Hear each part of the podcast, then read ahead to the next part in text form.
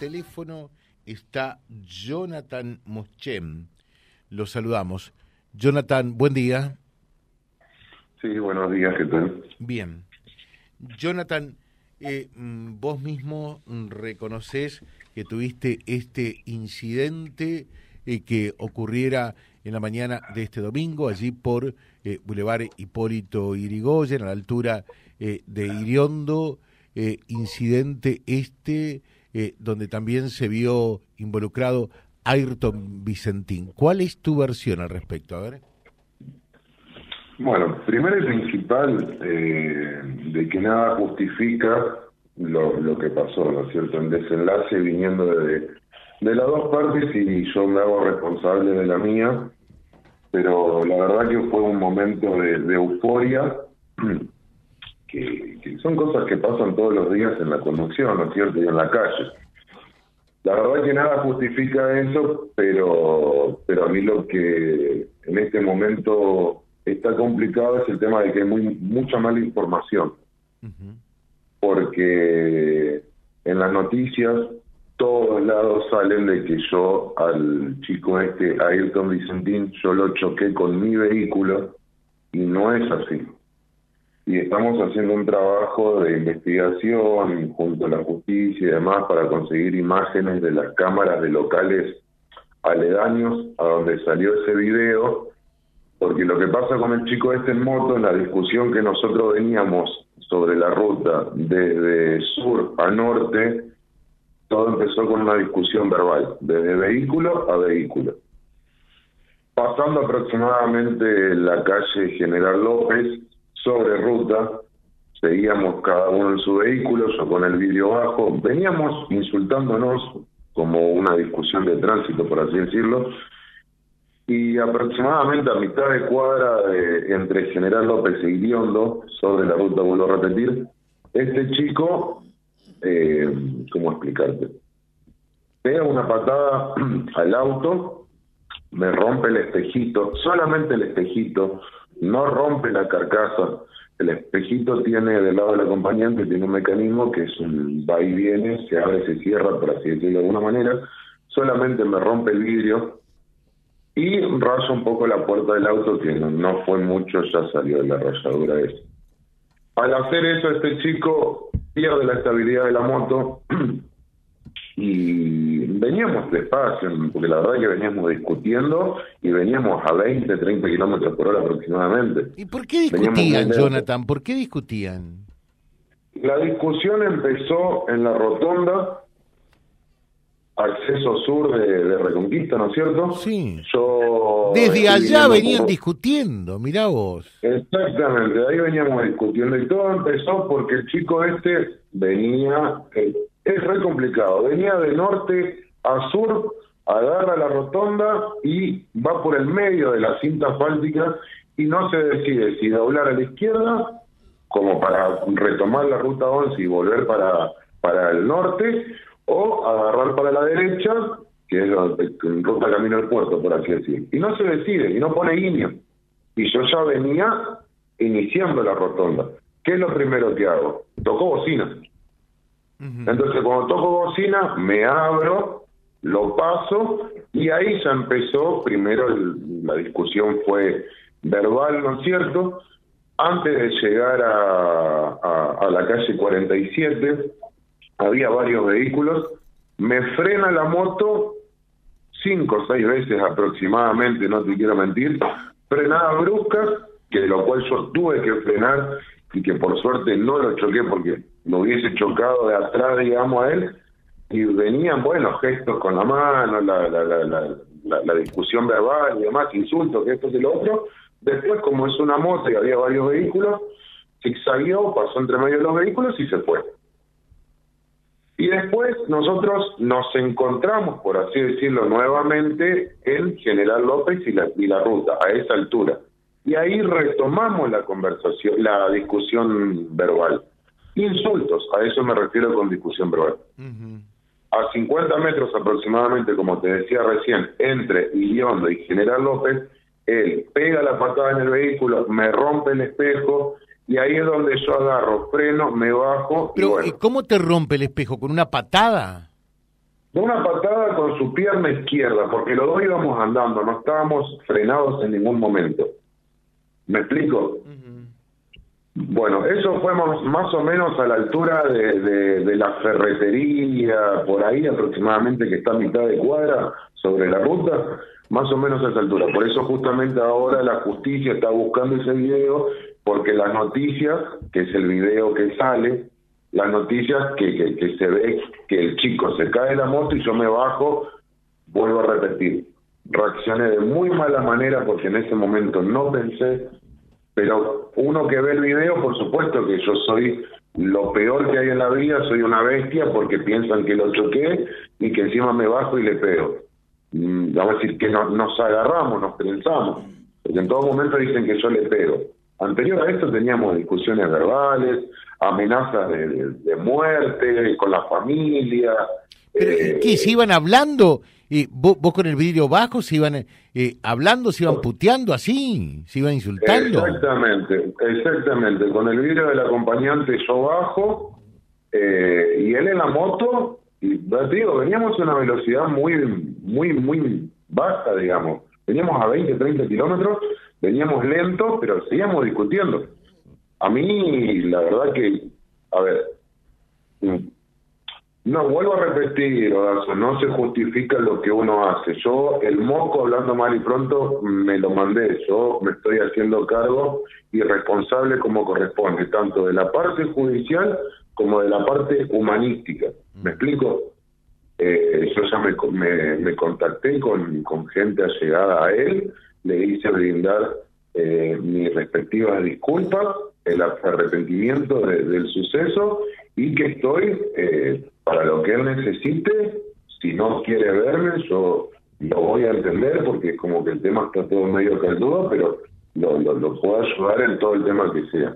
Eh, mm, Jonathan, te eh, pregunto, te pregunto, porque obviamente, eh, entendeme, no te conozco personalmente eh, y así te conociese, bien o mal, tratamos de ser equidistante de las situaciones, o sea, la información que, que se maneja es la información oficial que se brinda, ¿no? Eh, entonces, cuando, cuando dijimos, bueno, atropelló eh, eh, a una moto y se dio la fuga, eso es lo que decía concretamente el parte policial. No es que como periodismo estuviésemos inventando nada, ¿no? Ahora, acá hay una serie de mensajes que, que dicen que no es el primer problema de esta naturaleza que vos tenés, que, que sos realmente violento, eh, y que tenés esta costumbre de resolver los problemas a partir de la agresión. ¿Hay algo de eso? Mira, yo la verdad desconozco porque discusiones en, el tránsito hoy en día como está la sociedad, tenemos todos, no te digo todos los días, pero tenemos todos.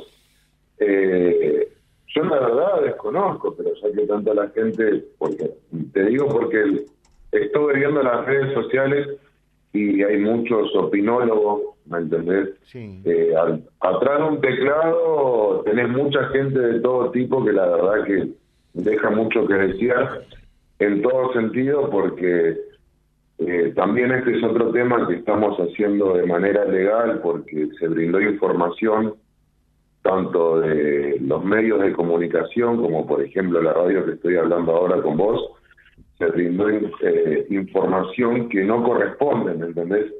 Eh, hubo una violación de la confidencialidad hacia mi persona y, bueno, así que estamos tomando los, medios necesarios. El tema que a mí donde más, uno grande, adulto, se, se arregla, digamos, porque sabe cómo afrontar la situación. Pero el tema que a lo que voy, Odazo, es que en las redes sociales publicaron fotos de mis hijas. Y eso ya es un tema muy delicado. ¿Me explico? No, no, eso lo eh, justifico. No lo justifico de ninguna manera, ¿no?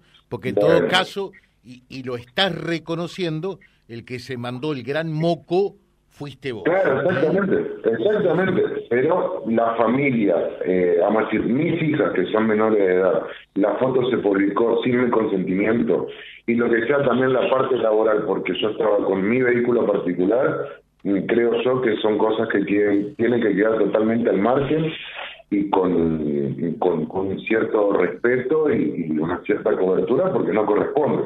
Ahora, vamos a hablar de lo que yo hice. yo me hago cargo y responsable totalmente de lo que pasó con Ayrton. ¿Me explico? Solamente que yo quiero aclarar punto por punto porque la información está bastante eh, eh, incompleta, digamos, ¿me entendés? Claro, lo que pasa es que de repente también la policía eh, toma el, el, caso cuando ocurre el accidente, obviamente que, que, que, ignora todo lo que vino pasando, que vos estás reseñando, desde el acceso sur hasta el lugar del accidente, ¿no? Claro, ayer yo me acerqué a las cámaras del CEO, que la verdad que el personal fue muy amable, se tomaron todo el trabajo y justamente se ve, o sea, me gustaría que por ahí si hay alguien que está tan interesado en todo esto, eh, eh, justamente se ve que la discusión empieza en la rotonda, se ve la cantidad de veces que el chico este me frena la moto, se ve cuando él me cierra con la moto, suena gracioso porque una moto es más chica, pero no tiene nada que ver a lo que yo voy a las maniobras peligrosas que iba haciendo él en la ruta. ¿Me explico? Y esto se ve, se ve en las cámaras del CEO. Lamentablemente la cámara de calle Rivadavia que enfoca hacia donde ocurrió el suceso no se ve claramente porque son varios metros y el zoom que hace no es bueno, digamos. Pero estamos buscando de otros locales para que se vea bien en el momento de que Ayrton pega la patada en el vehículo y pierde la estabilidad. Entonces, para terminar con esa mala información, y que me, me, hacen responsable a mí del choque. Yo eso no me tengo por qué hacer cargo porque no ocurrió. Yo lo que me hago cargo es de los golpes que le propagué a Hilton. ¿Me explico? Oh, eh, hola José, te cuento. Jonathan es un pibe que tiene problemas de conducta. Él debe de reconocer que es violento, incluso manejando la, en la ambulancia de la empresa para la que trabaja. Sí, no sé si vos habrás visto alguna vez las redes sociales y demás. No voy a dar nombres porque no corresponde, pero a todos los choferes de ambulancia, todas las empresas, a todo el personal policial, siempre está el chiste en la sociedad, o no sé si es un chiste, ya lo tomamos así hoy en día, que te dicen, ah, prenden sirena y cruzó en rojo. Siempre, siempre, siempre. Y eso nosotros estamos cansados. ¿Me entendés? Ya sea privado, público, nos dicen exactamente lo mismo. Y, y no es así. Te digo porque ha pasado un montón de situaciones y, y siempre nos dicen, o, vamos a un domicilio o una emergencia, y te dicen, ¿por qué no, no, no, no viniste antes? ¿Estabas tomando mate en tu casa? Son comentarios innecesarios porque no saben cómo uno realmente trabaja. Así que la verdad que a esos tipos de comentarios no les voy a dar lugar porque vuelvo a repetir, es información errónea. Correcto. Acá dice, eh, dice eh, otro oyente, José, eh, debe de reconocer Jonathan, a quien conozco y quiero, que, que también él llegó a agredir físicamente a su propio padre y madre. Mira, con el tema de mi mamá, lamentablemente me duele, te, te, comento esto porque es mi vida personal. Sí. Mi mamá hace cuatro años, van a ser cuatro años aproximadamente, que está eh, internada en un asilo, porque tiene problemas de salud psiquiátricos. Así que la verdad que me parece que no corresponde que se metan con un tema como ese, ¿me entiendes? Eh, me parece muy delicado, te das cuenta de lo que digo, hay gente muy desubicada, no lo digo eufóricamente, sino que me parece que hay gente que se mete en temas que no, no ¿Te, ¿Te sentís perseguido por allí? ¿Te sentís perseguido o algo por el estilo? Mira, lo que a mí me lo pasó que me han llegado, eh, me han llegado amenazas por redes sociales, eh, mensajes, o sea, te amenazaron. Estás amenazado. Exactamente, y todo eso se hizo captura y se lo llevó a la, a, la justicia y hizo su respectiva denuncia con nombre y apellido de cada uno que, que escribió, digamos, y, e hizo sus comentarios y publicaron las fotos de mi vida personal. Eh, dice, eh, concuerdo con Jonathan, es la típica del día a día. Uno maneja y tiene que ir cuidándose de los imprudentes de las motos. ¿eh?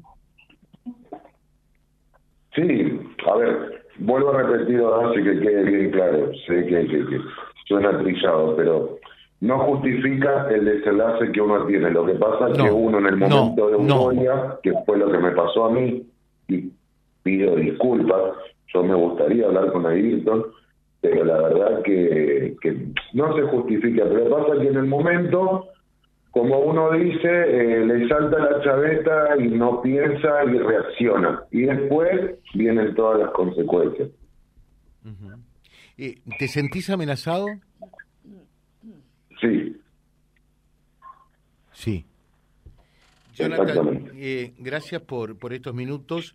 A nosotros nos gusta tener y respetar todas las posiciones como te das cuenta, ¿no? Muchas gracias. Dale, perfecto. Gracias. Hasta luego. Gracias. Jonathan Muschem, charlando con nosotros, eh, la persona que fue uno de los protagonistas eh, del accidente y del incidente posterior del domingo por la mañana allí en Boulevard Hipólito Irigoyen e Iriondo. Bueno, a ver, ¿están las productoras allí? Sí, la veo a Milce, la veo a Marina. Creo que ustedes también nos pueden ayudar.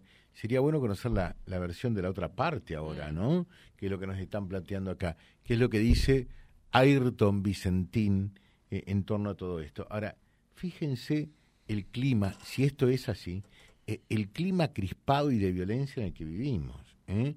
se vinieron agrediendo desde el acceso sur, allá en la rotonda, hasta terminar en este desenlace que finalmente podemos decir no pasó a mayores en Iriondo y el Boulevard Hipólito Yrigoyen www.vialibre.ar, nuestra página en la web, en Face, Instagram y YouTube. Vía Libre Reconquista. Vía Libre. Más y mejor comunicados.